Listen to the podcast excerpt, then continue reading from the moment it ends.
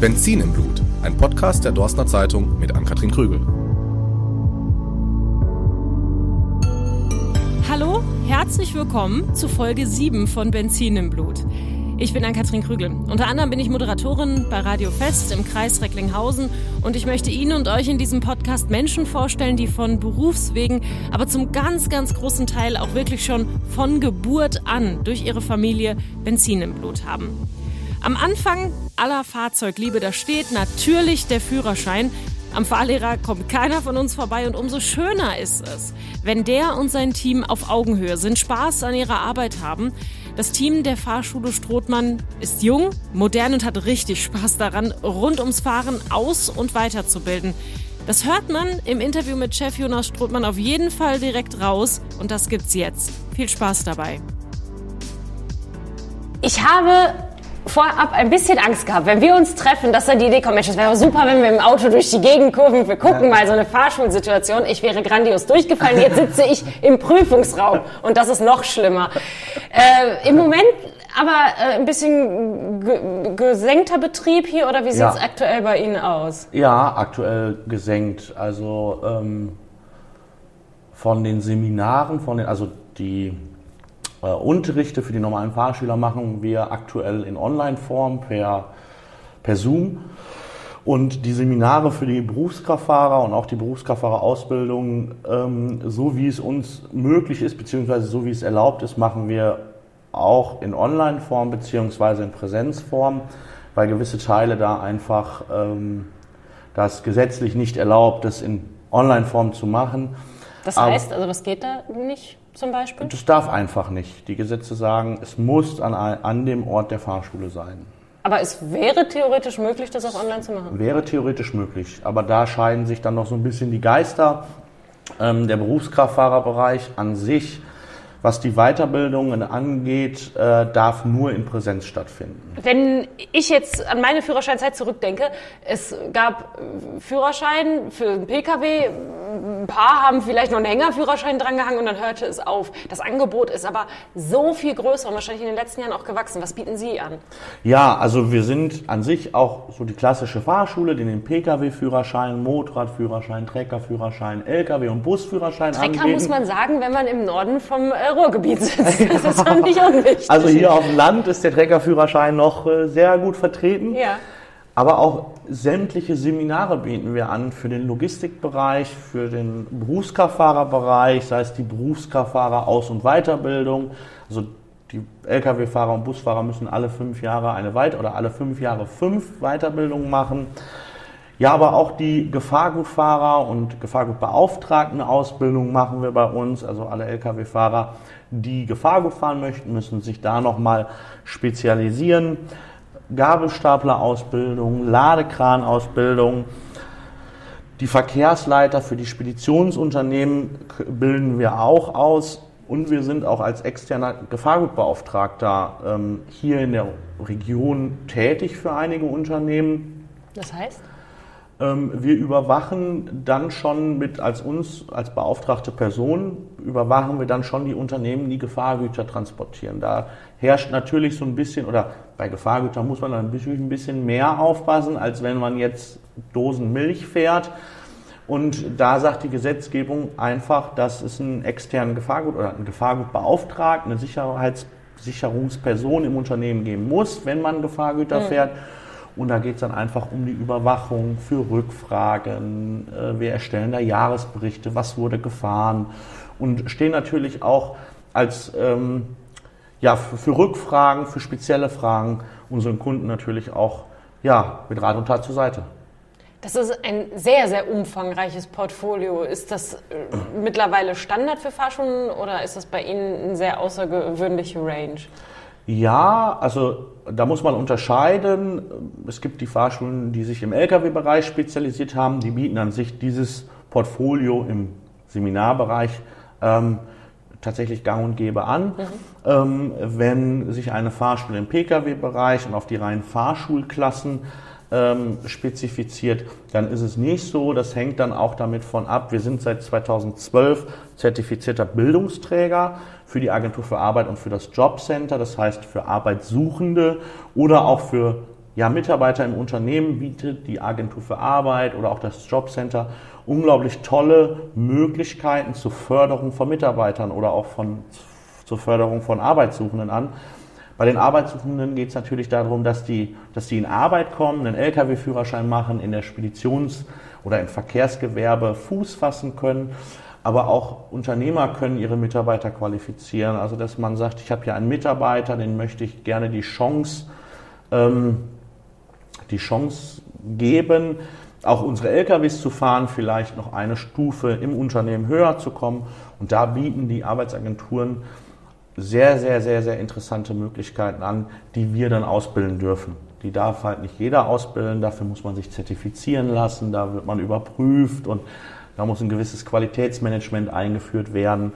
Und ähm, so unterscheidet man da. Meistens ist die die Lkw-spezifischen Fahrschulen bieten dieses große Portfolio auch in der Weiterbildung und in den Seminaren an. Und dann gibt es natürlich die Fahrschulen, auch da gibt es große Fahrschulen, die sich einfach auf die Pkw- und Motorradausbildung spezialisiert haben. Was äh, hier auch mir besonders am Anfang bei der Vorrecherche aufgefallen ist, eine gewisse Internetpräsenz ist auch da. Also ihr legt hier auch einen Fokus schon darauf, äh, dass man in den sozialen Medien zum Beispiel auftaucht. Ist das mittlerweile auch ein ja, zwingend nötiger Baustein aus Ihrer Sicht? Definitiv, definitiv. Also ähm, Marketing an sich ändert sich ja überall Klar. und auch in den Fahrschulen. Das heißt, Social Media, da erreichen wir äh, die Zielgruppe im, im Pkw-Bereich, also generell die komplette Zielgruppe erreichen wir mittlerweile über Social Media, über Internet. Wenn ich an meinen Vater denke, ich glaube, der ist jetzt 67, äh, der ist auch bei Facebook und guckt gerne bei Facebook und fragt dann immer, was muss ich hier machen, aber scrollt dann wirklich durch Facebook rum. Ähm, ich glaube, dass man fast jede Altersschicht mittlerweile im Internet findet. Also auch das hat sich so eingebürgert. Und äh, da ist natürlich werbetechnisch erreichen wir natürlich deutlich mehr Leute. Und das ist auch gar nicht mehr so wegzudenken aus den Köpfen der Leute, gerade im Bereich Social Media, YouTube, Instagram, Facebook, sei es mit Videos oder mit Postings. Informationen übermitteln. Kann man denn so lehren, wie das vorher war? Also ist das überhaupt online möglich oder ist es sogar total gut online möglich? Was hat sich da gezeigt jetzt aus Ihrer Sicht? Ich hatte mich da vorher schon mit beschäftigt, gerade als Corona losging, 2020 im März, äh, Mitte März, als es dann auf einmal hieß, äh, die Fahrschulen schließen oder beziehungsweise alles schließt, außer der Einzel- oder der Lebensmittelhandel ähm, kam dieses Thema tatsächlich erst so richtig auf. Also sonst über die Jahre war es schon mal so, dass vereinzelt mal Leute darüber gesprochen haben, weil an sich die Gesetzgebung im Fahrschulbereich ähm, auch keinen Online-Unterricht gestattet. Also die, wenn ich einen Führerschein machen möchte, sagt die theoretische Ausbildung oder die Gesetzgebung für die theoretische Ausbildung noch, es muss in den Örtlichkeiten, in festen Örtlichkeiten der Fahrschule stattfinden. Weil die Fahrschulen haben an sich ja auch eine Erlaubnis, also wir haben ja eine Fahrschulerlaubnis und da sind die Räumlichkeiten abgenommen und die Gesetzgebung sagt einfach, das muss in den Räumlichkeiten in Präsenz vor Ort stattfinden. Ich kann es in Teilen auf jeden Fall nachvollziehen. Ja. Gerade so beim Berufskraftfahrern habe ich darüber nachgedacht, mir wäre es schon lieber, wenn jemand, der so ein ja. tonnenschweres Fahrzeug steuert, eine äh, theoretische Weiterbildung äh, schon irgendwo absolviert hat, wo jemand gesagt hat, das hast du jetzt verstanden ja. und nicht, man klickt einfach auf Weiter und der fährt dann einfach los. Da kann ich schon verstehen. Äh, ist es denn bei, bei, bei einigen Theorie, also jetzt so Fragebögen, also diese Lernbögen, die ich habe, mhm. wenn ich die zu Hause ausfülle, aber die Prüfung ja vor Ort ab nehmen lasse, ist das dann nicht denkbar, dass das trotzdem irgendwie vereinfacht ist? Also der Einsatz von, von ja, Techniken, sei es Lern-Apps und sowas, äh, gibt es ja schon seit, seit deutlich längerer Zeit. Ähm, das heißt, die Fahrschüler an sich, die eine Führerscheinklasse machen, lernen sowieso schon zu Hause. Mhm. Das heißt, in dem Bereich ist schon eine, ja, eine unterstützende Technik im Einsatz. Aber es geht ja dann auch darum, dass wir die Fahrschüler quasi zum Theorieunterricht hier haben, wo der Fahrlehrer äh, seinen Theorieunterricht abhält, wo die Fahrschüler natürlich auch Fragen stellen können.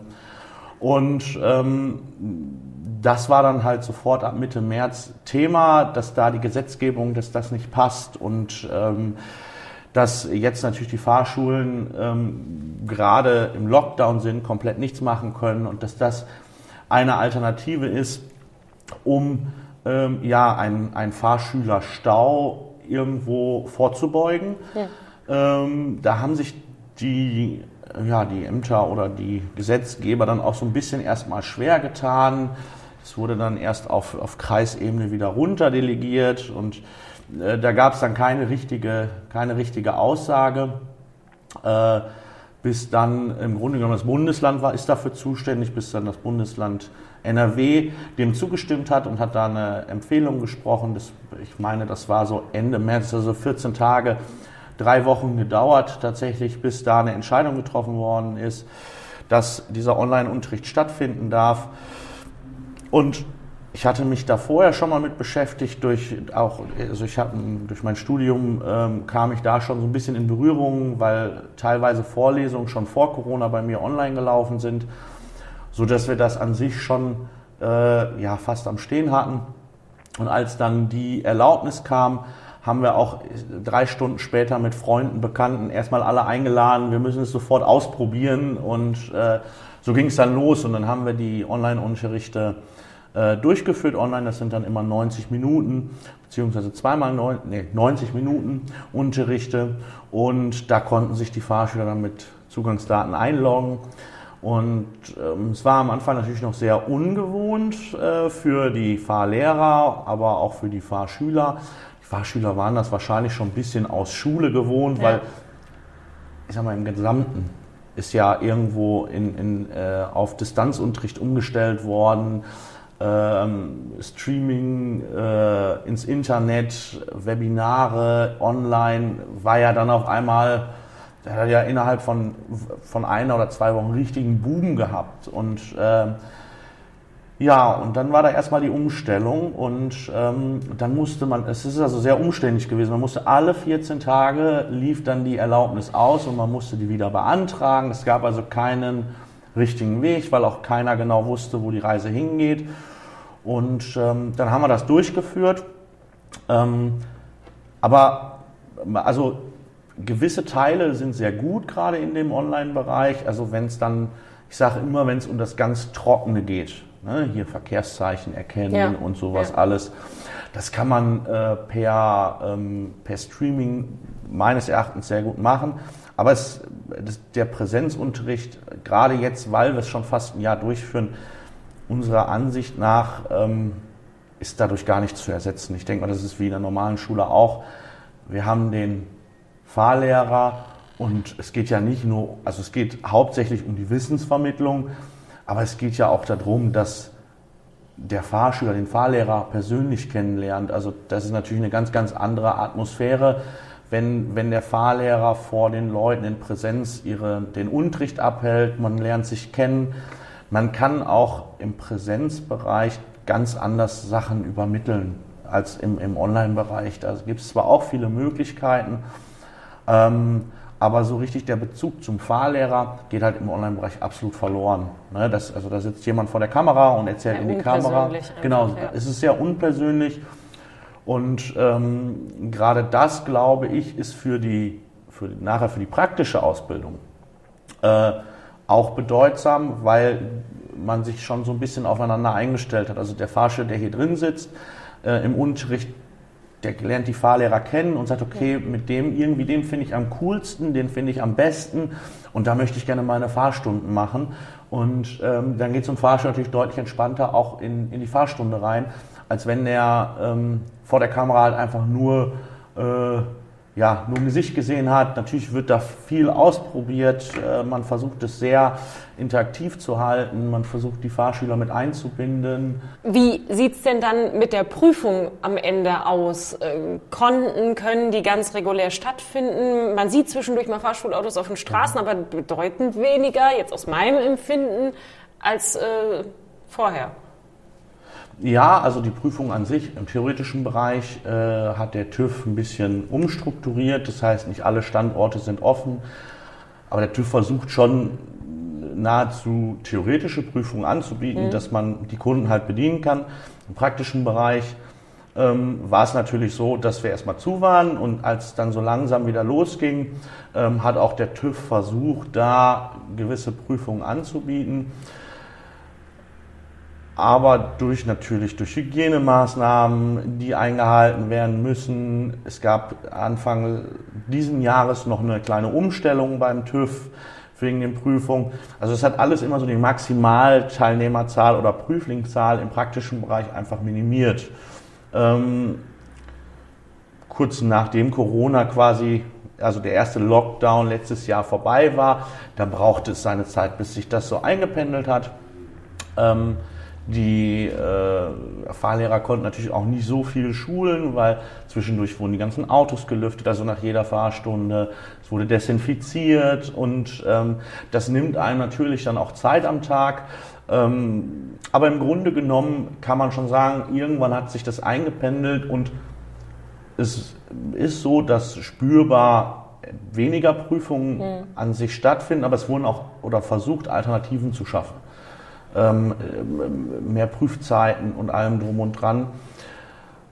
Von der reinen Ausbildung her würde ich sagen, war es bis November noch wieder verhältnismäßig, wie man das zur heutigen Zeit sagen kann, normal. Ähm, und man hat halt einfach versucht, unter den Umständen bestmöglich auszubilden und auch die Prüfungen stattfinden zu lassen. Dann kam der zweite Lockdown, da waren wir nicht ganz so von betroffen. Und äh, dann ab Mitte Dezember doch wieder bis, ich glaube, Ende Januar, zumindest im Pkw-Bereich. Der Lkw-Bereich lief eigentlich relativ, ja, verhältnismäßig normal weiter, mhm. weil man da einfach gesagt hat, äh, das gehört irgendwo zu den relevanten Berufen, ähm, gerade im Speditionsbereich, Feuerwehrbereich und äh, Rettungswagenbereich. Das heißt, die Lkw, auch Busbereich, äh, die Ausbildung lief verhältnismäßig normal weiter. Auch da wurden Prüfungen angeboten. Ähm, und äh, ja, dann kam der Lockdown im Januar und dann durften wir, ich meine, ab Anfang März, also der Januar und der Februar war dann für den Pkw- und Motorradbereich wieder komplett dicht. Also die Fahrlehrer konnten da nicht arbeiten, es sei denn, es war berufsbezogen. Ähm, und ab Anfang März ging es dann an sich für den Pkw-Bereich wieder verhältnismäßig normal weiter. Fahrstunden konnten durchgeführt werden. Und auch der TÜV kam natürlich damit der Situation, konnte ganz anders umgehen. Der Lkw-Bereich, also Prüfungen fanden durchgehend an sich statt. Ähm, zwar im minimierten Maße, aber die konnten, man hat halt damit gelernt oder umzugehen und auch der TÜV und wie das von den Kapazitäten ist. Und dann musste man halt einfach damit leben. Das ist dann so, ich sag mal. Wie in jedem Bereich, ne? Wie in jedem ja. Bereich, genau. Ähm, ich glaube, dass es die Fahrschulen in einem gewissen Maße auch getroffen hat. Ähm, aber man konnte sich darauf einstellen. Und arrangieren. Ist, und arrangieren. Ich sag mal, mit Corona und mit der Umstellung zum 1.1., da spricht man tatsächlich über drei Führerscheinprüfungen an einem Tag, die weniger stattfinden mhm. können. Und das ist natürlich spürbar, aber die Leute haben halt auch einfach da Verständnis für. Und es ja. kommt jetzt dann auch langsam nach alles. Dass die Termine langsam. Ja, wann das nach? Langsam, okay. Äh, wir, wir, reden von sehr langsam. also wir hatten vor Corona schon, ich sag mal, einen Fahrschülerstau. Also das ist jetzt nicht äh, ganz neu, dass der TÜV nicht genügend Prüfung hat, sondern ähm, es ist schon so, dass viele Fahrschüler, ähm, dass nicht so viele Prüfungen angeboten werden konnten als Fahrschüler da sind. Ja, schön. Fahrschülerstau, dann lernen die auch hier oben mal im Norden, wie es ja. sein kann, wenn man mal im Süden des Ruhrgebiets unterwegs ja. ist auf der Autobahn. Das ist auch nicht verkehrt. Ja, und, Jetzt ja. heißt äh, der Podcast ja nicht äh, Auswirkungen auf äh, die Wirtschaft durch Corona, sondern wir wollen natürlich ein bisschen auch einen Ausblick äh, letztendlich geben. Aber bevor wir das tun, müssen wir ja darüber sprechen, mit wem sprechen wir überhaupt im Detail. Eine kurze Vorstellung hat es am Eingang gegeben, aber natürlich möchte ich wissen, wo ist bei Ihnen Benzin im Blut? Denn so heißt der Podcast hast und darauf wollen wir uns fokussieren. Wo ist, der, wo ist Benzin bei Ihnen im Blut das erste Mal diagnostiziert worden? Bei mir persönlich. Per Selbstdiagnose im Zweifelsfall äh, Ja, äh, schon ab Geburt. Der Senior, also unser Vater, hat das Unternehmen 1978 in Rasfeld gegründet, hat vorher eine Kfz-Mechatroniker oder Mechanikerlehre gemacht und ist dann auf die Fahrlehrerfachschule gegangen, um Fahrlehrer zu werden. Und ja, das ist jetzt über 40 Jahre her und äh, ja, so kamen dann die Kinder und äh, die wurden dann natürlich mit eingespannt und so hat man den Bezug natürlich zu Fahrzeugen, zu LKW und alles, was so im Logistikbereich auch äh, stattfindet, bekommen. Und äh, ja, und da war man dann halt schon mit drin. Und irgendwann stand dann die Nachfolge an. Mhm. Und die war an sich eigentlich immer geregelt. Mein Bruder Alexander, mit dem ich zusammen die Fahrschule seit 2019 ja, betreiben darf, hat dann ursprünglich auch Kfz-Mechatroniker damals, glaube ich, schon gelernt und ist dann auch auf die Fahrlehrerfachschule gegangen, hat dann seine Fahrlehrer aller Klassen gemacht. Also der darf an sich alle Führerscheinklassen mhm. ausbilden.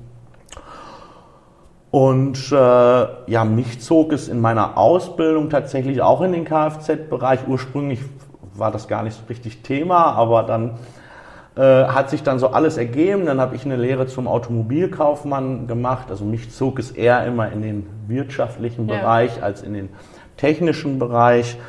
Und dann habe ich meine Lehre zum Automobilkaufmann gemacht und äh, habe dann so ein bisschen auch ein ja, Fable für die Marke Alfa Romeo gefunden, weil ich das auch vertreiben durfte oder verkaufen durfte.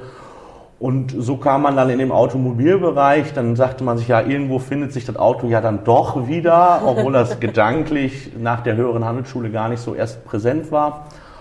Und ja, dann habe ich meine Lehre gemacht und habe dann noch äh, drei Jahre, vier Jahre Autos verkauft äh, bei einem Unternehmen in Borken.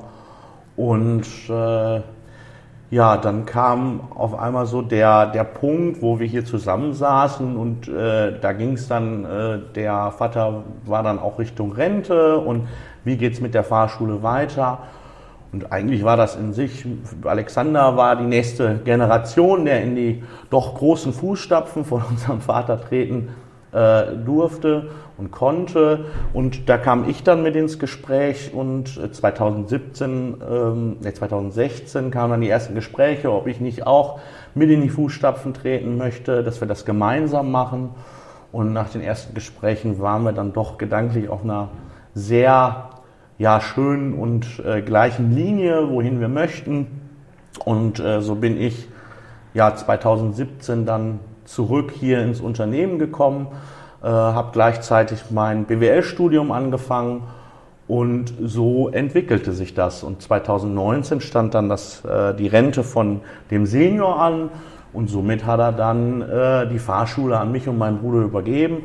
Und ähm, ja, wie gesagt, der, das richtige, also der Bezug zu Autos, zu ähm, zu, zu, zu, Verkehr kam tatsächlich schon in dem Bereich, dass man das einfach von Kindsbeinen auf mit bekommen hat. Ne? Man hat äh, samstags mit Autos gewaschen, Roller gewaschen, man hat hier Fragebögen damals noch aus, äh, kontrolliert und so kam es dann. Und da ist man dann einfach reingewachsen in den Bereich, dass man sich da einfach mit auch identifiziert hat. Bei wem haben Sie denn den Führerschein gemacht? Auch beim Vater?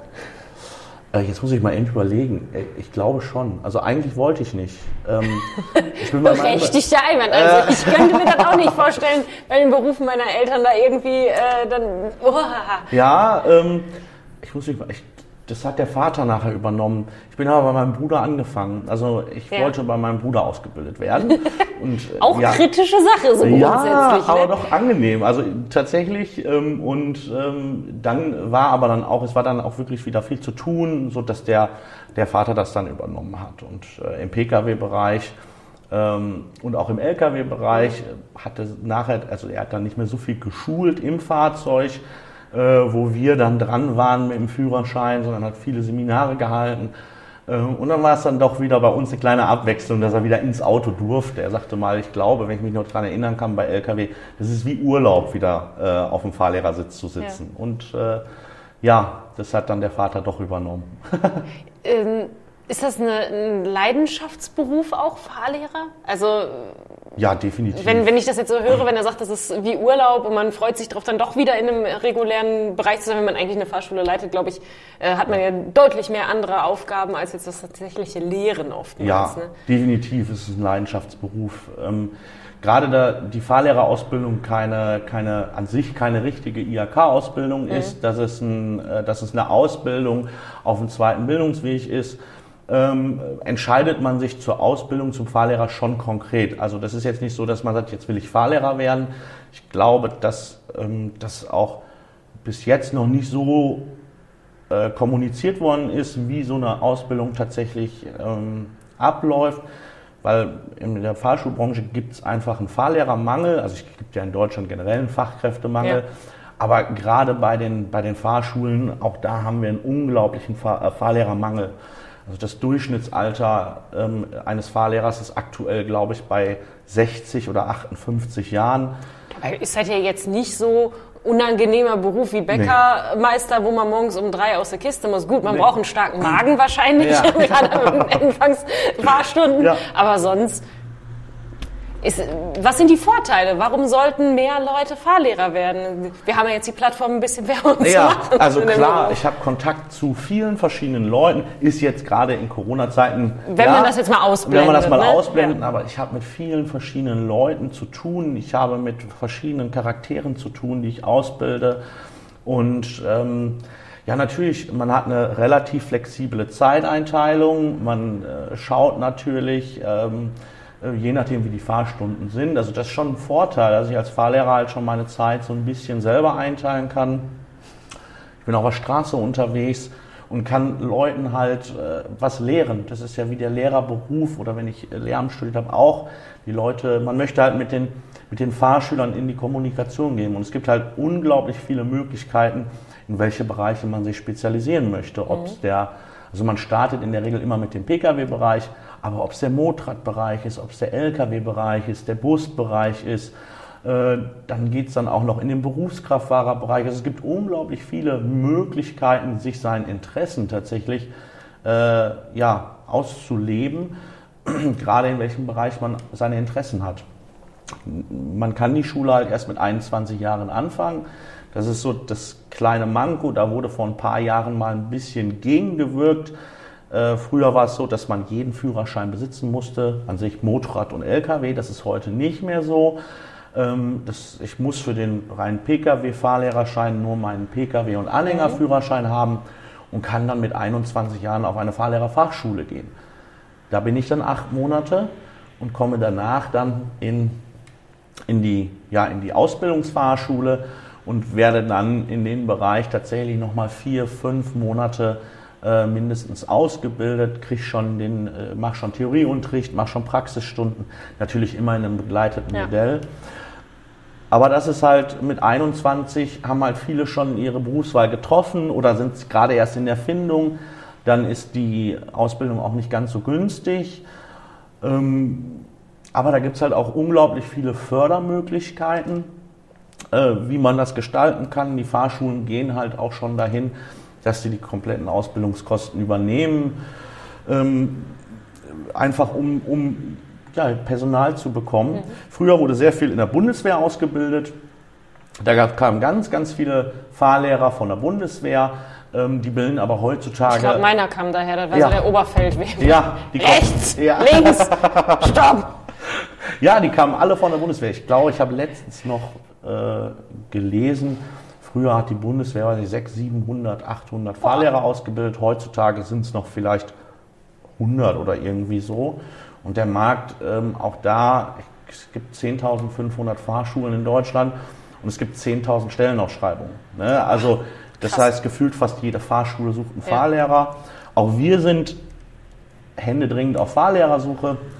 Und ähm, wir haben aber jetzt den Vorteil, dass wir dadurch, dass wir gesucht haben, ähm, jetzt schon wieder vier junge Leute akquirieren konnten, die einen Fahrlehrerschein machen möchten. Also wir haben jetzt über das ganze Jahr 2021 teilt sich das so ein bisschen auf. Das sind zwei Frauen und zwei junge Männer, die äh, den Weg gerne mit uns gemeinsam gehen möchten und sagen, okay, ich habe da Lust dran, Fahrlehrer zu werden. Und äh, jetzt gehen wir gemeinsam den Weg. Ich gehe auf die Schule und ich mache meinen Fahrlehrerschein. Und das freut mich zumindest gerade jetzt, dass das alles so Anfang Januar passiert, dass das so Schlag auf Schlag kam, die Fahrlehreranwärter. Und das freut mich persönlich unglaublich, dass wir dadurch auch den jungen Leuten mal ein bisschen mehr zeigen konnten, was macht eigentlich mhm. den Fahrlehrerberuf aus. Ich glaube auch nicht, dass, also ich glaube, dass viele... Sind das Eigengewächse? Also sind die hier selber mal äh, Schüler gewesen und haben dann gedacht, ja, der, der da vorne stand, das war ja eine coole Sau. Sowohl als auch sowohl als auch tatsächlich. Ja. Ähm, eine haben wir quasi direkt aus dem Auto akquiriert und gerade ihren Führerschein gemacht und das dauert jetzt aber noch ein bisschen, bis sie auf Fahrlehrerfachschule gehen kann, weil man muss den Pkw-Führerschein drei Jahre haben. Mhm. Ähm, aber die haben wir quasi akquiriert und die fängt jetzt dann bei uns auch im Büro an zu arbeiten. Ähm, der andere ist tatsächlich ein, ich darf das, ich weiß gar nicht, ob ich das so sagen darf, ist ein ehemaliger Arbeitskollege von mir, aber da weiß ja keiner, Wir sagen keinen Namen. Wir sagen keinen Namen. gar nicht, ist ein ehemaliger Arbeitskollege von mir, der da auch Interesse dran hat. Wir haben uns zusammengesessen. Einer, der ist jetzt auf der Fahrlehrerfachschule, der hat mich angerufen, hat gesagt, ich studiere zwar aktuell, aber das ist nicht so das Richtige. Und ich habe überlegt und er kam einfach zu dem Schluss, Fahrlehrer könnte sein, ja, sein, auch seine Leidenschaft werden. Und äh, da haben wir auch nicht lange gezögert und haben gesagt, ist klar, äh, weil einfach der Mangel da ist. Es bleibt den Fahrschulen nicht mehr anders übrig, als selber auszubilden.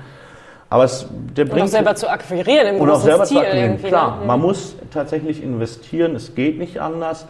Und da muss man als Fahrschule halt auch dann äh, eventuell die Kosten tragen. Und die belaufen sich tatsächlich, wenn man, also es gibt Aufstiegsbar Förderung der Agentur für Arbeit, dann ähm, die da unterstützend bei sind, aber so eine Ausbildung kann dann auch schon mal schnell ja, fünfstellig, ein bisschen höherer fünfstelliger Betrag werden, also irgendwo so zwischen 15.000 Euro kann so eine Ausbildung halt einfach auch kosten. Ähm, aber da, da gibt es unglaublich lukrative Fördermöglichkeiten vom Land, äh, die das dann doch vertretbar machen. Also Und letztendlich eine Investition, damit der Betrieb hier weiterlaufen Klar, kann. Oder definitiv. mehr Fahrschule auch kommen. Definitiv. Also es ist eine, das, das, Fahrlehrer Anwärter sind heute Investitionen für Fahrschulen. Ähm, kann man so schon sagen. Wir, wir wollen es ja nicht als Ding abstellen, aber es ist schon eine Investition und ein kleines Risiko, was man als Fahrschule eingehen muss, um zu sagen, okay, um das Personal zu bekommen, äh, was ins Team passt, was qualifiziert, qualitativ hochwertig ausgebildet ist. Man, man eignet, also jede Fahrschule hat seinen eigenen Stil, aber man, man bekommt, man kann sich den halt, das ist wie bei der Lehre, man äh, formt sich seinen, äh, seinen, seinen Fahrlehrer. Ja. Und man kann da halt in der Ausbildung noch ein bisschen beisteuern. Deswegen müssen die Fahrschulen an sich schon selber ausbilden. Da sind wir so ein bisschen bei dem Formeln bei der Philosophie. Welche Philosophie fahren Sie denn hier? Was sind Sie für eine Fahrschule? Wie können Sie sich selber beschreiben? Was hebt Sie ab? Was macht Sie besonders im Vergleich zu anderen Schulen? Das ist eine gute Frage. Dankeschön. Endlich kriege ich ja auch mal ein Feedback. Ähm, ja, wir als Fahrschule Link oder auch der Sino hat schon über 40 Jahre äh, das Hauptaugenmerk auf eine sehr qualitativ hochwertige Fahrausbildung gelegt. Muss man einfach dazu sagen. Also man hat das Hauptaugenmerk auch darauf gelegt, dass man wenig Durchfallquoten hat. Natürlich kommt das immer mal vor. Aber für uns steht und stand die, also die- diese qualitativ sehr hochwertige Ausbildung im Vordergrund. Das heißt also, man hat mal vielleicht auch eine Fahrstunde mehr gefahren, äh, um sicher zu sein, um 100% sicher zu sein, dass man die Prüfung besteht. Aber da geht es eigentlich der Weg hin. Ne? Gerade im heutigen Zeitalter, wenn man die klassischen Pkw-Führerschein mal nimmt, ähm, es wird ja nicht leichter auf den Straßen. Die Straßen werden voller, die Fahrschüler haben immer mehr zu tun, längere Schulzeiten, Hobbys und ähm, auch die Fahrausbildung wird komplexer. Das heißt, die, wie gerade gesagt, die Straßen werden voller, der theoretische Bereich wird auch anspruchsvoller. Früher war es der Papierbogen, da konnte man auswendig lernen, wo man das Kreuz setzen muss. äh, ja, Ja, ja. Äh, ist ja tatsächlich so. Heutzutage äh, sind in den Prüfungen Videos und auch Videos, die sehr komplex sind, wo man nicht anhand des Standbildes erkennen kann, welche Antwort man geben muss, sondern man muss sich das Video tatsächlich angucken und auch verstehen, was da gerade im Video passiert, um die Frage überhaupt richtig zu beantworten. Also auch der Theoret die theoretische Ausbildung wird natürlich komplexer. Früher war es ein- wahrscheinlich mehr die Technik, die da inbegriffen war, aber auch die Assistenzsysteme ähm, und alles, was mit der Elektronik zu tun hat, wird Muss ja man alles erstmal verstehen. Ja, muss ja. man verstehen. Es, es kommen ja immer mehr Knöpfe und äh, wahrscheinlich heutzutage immer mehr Touch-Displays, äh, die man natürlich auch in irgendeiner Art und Weise verstehen muss, lernen muss, weiß, wissen muss, wie man damit umgehen muss und äh, genau. Im Rahmen dieses Podcasts war ich auch schon im Autohaus Ja. und habe mit einem Verkäufer über diese ganzen Möglichkeiten gesprochen und selbst der sagt, man kann es oftmals selber gar nicht greifen. Äh, wie soll dann jemand, der vorher noch nie in so einem Wagen drin saß und den dann auf einmal bedienen soll, Ja. komplett damit umgehen können. Das ist schon sehr anspruchsvoll. Wir haben jetzt darüber gesprochen, was war, welche Philosophie dahinter stand, hinter steht, wofür Sie stehen, die Fahrschule steht. Wo soll es denn hingehen? Jetzt aus reiner Fahrschulsicht hier vor Ort, was sind so die Ziele für das nächste Jahr, für die nächsten Jahre? Was wünschen Sie sich? Ja, nach vorne kommen. Also natürlich, ich glaube, jeder wünscht sich, dass äh, mal irgendwann wieder richtige Normalität äh, eintritt. Aber wir sind mittlerweile, also wir sind nicht mittlerweile, wir sind ein junges Team. Äh, mein Bruder ist äh, 36, ich bin 27 und wir haben viel vor. Gerade, ich sag mal, die Automobilindustrie, die, Auto, die Mobilität, die ändert sich jetzt und ähm, wir wollen uns natürlich auch ausbauen. Wir möchten noch ein bisschen mehr wachsen. Ähm, die Fahrausbildung an sich auch noch optimieren, perfektionieren, effektiver machen. Ja, alles, was damit zusammenhängt. Ich glaube, der Wandel der Zeit, ähm, den muss man einfach mitgehen. Was bedeutet denn der Wandel der Zeit äh, auf Fahrschulen bezogen? Wenn wir jetzt zwangsweise durch eine Pandemie auf einmal sehr viel digitaler werden, natürlich auch hier in dem Bereich, ohne Pandemie oder weiterentwickelt aus der Pandemie? Was kommt da jetzt auf die Fahrschulen vielleicht zu? Sind da schon Tendenzen abzusehen? Ja, ich glaube, dass der, dass der theoretische Bereich ähm, noch lange im, im Präsenzbereich bleiben wird. Natürlich unterstützend mit Technologie, mit E-Learning, ähm, aber gerade im praktischen Bereich man merkt es ja, die Autos werden zunehmend autonomer, teilautomatisiertes Fahren, Assistenzsysteme werden immer ausgereifter. Und ich kann mir durchaus vorstellen, dass das Autofahren für die Zukunft oder ja, dass das Autofahren an sich sich so ein bisschen ändert, weil man immer wieder oder immer mehr unterstützende Technologie bekommt. Auch da geht der Gesetzgeber in die Richtung äh, oder beziehungsweise hat dieses Jahr einen Punkt gesetzt in die Richtung Elektromobilität. Es gibt ja viele Förderungen für Fahrzeuge. Wir haben jetzt auch, also ein Elektrofahrzeug haben wir schon, die zwei, nächsten zwei sind unterwegs. Die Automatikregelung ist quasi gekippt worden. Es war ja ähm, lange oder früher war es dann so, dass man, wenn man auf eine Automatik äh, gefahren hat, oder eine Prüfung gemacht hat, durfte man auch genau. immer nur auf dem Automatik ja, ja, fahren. Ja. Und das ist zum 1.4. tatsächlich ja, geändert worden. Das, äh, mit einer Schlüsselzahl nennt sich B197. Das heißt, der Fahrschüler an sich hat jetzt die Möglichkeit, eine Prüfung auf dem Automatik zu machen, mhm. im Nachhinein aber Schaltwagen fahren zu können. Das ist dann so, dass der Fahrschüler mindestens zehn Übungsfahrten auf dem Schaltwagen machen muss dann wird eine kleine, kleine Prüfung von der Fahrschule abgenommen. Also wir nehmen quasi okay. so ein bisschen die Schaltprüfung ab und bescheinigen dann, dass derjenige Fahrschüler in dem Bereich äh, Schalten doch die Kompetenzen aufweist, auch so einen Schaltwagen im Straßenverkehr führen zu können. Kann man das nachträglich noch machen? Meine Mutter, also die ist mit dem Schalten immer noch nicht. Ja, ja dann sollte man vielleicht die Automatikregelung ja, ja. eintragen. Genau, lassen. rückwirkend ja, vielleicht. Und äh, genau, und ähm, dann kann man tatsächlich die restliche Ausbildung auf dem Automatikfahrzeug mhm. machen. Hat natürlich viele, viele Vorteile.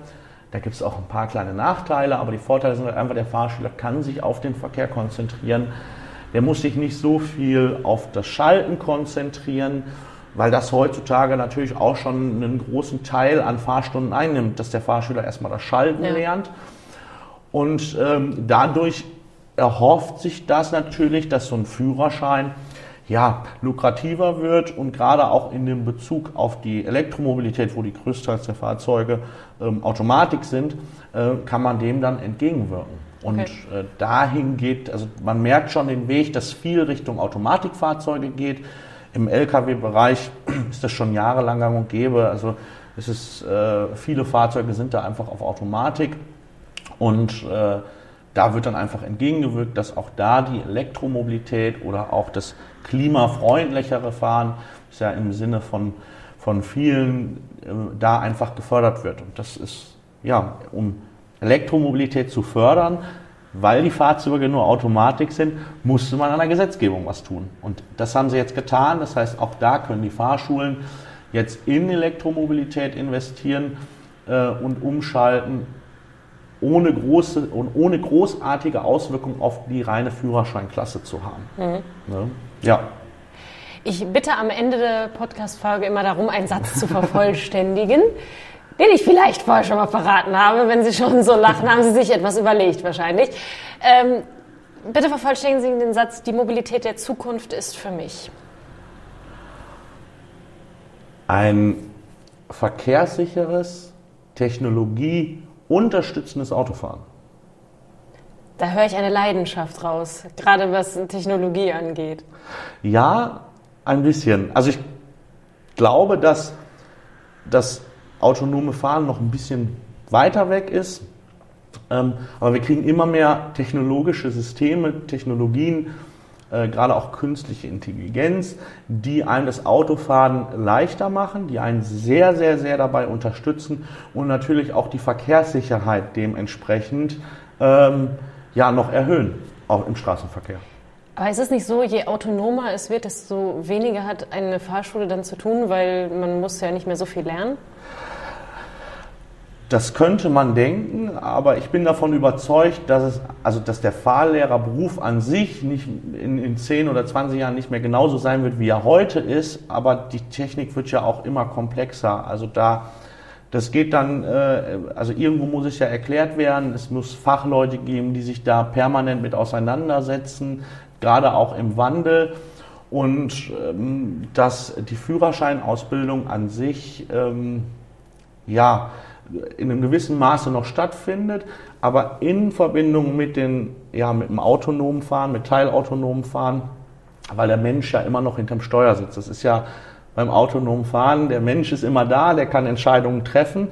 Und ähm, da muss natürlich auch ein Fahrschüler vorbereitet sein, wenn er hinterm Steuer sitzt, auch wenn er nichts tut, äh, vielleicht in gewissen Situationen eingreifen zu können, zu müssen und das wird wahrscheinlich in Zukunft vielleicht das Thema für Fahrschulen sein. Also ich glaube, dass die reine Fahrschulbranche sich schon ändert, aber es den Beruf des Fahrlehrers noch Jahre, Jahre, Jahre, Jahre geben wird. Also ein Thema, was auch hier bei Ihnen wahrscheinlich in den nächsten Jahren kommen wird, worüber Sie sich aber überhaupt gar keine Sorgen oder Gedanken machen.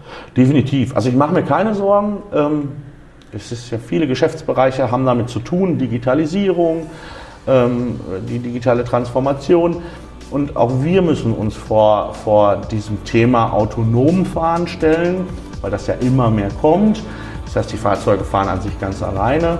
Und da werden sich definitiv noch neue Felder äh, auch auftun, wo die Fahrschule dann definitiv als Lehrer tätig sein wird. Und das beobachten wir weiter mit ja, Spannung. Dankeschön, viel Erfolg weiterhin. Dankeschön. Vielen Dank für dieses Gespräch. Dankeschön.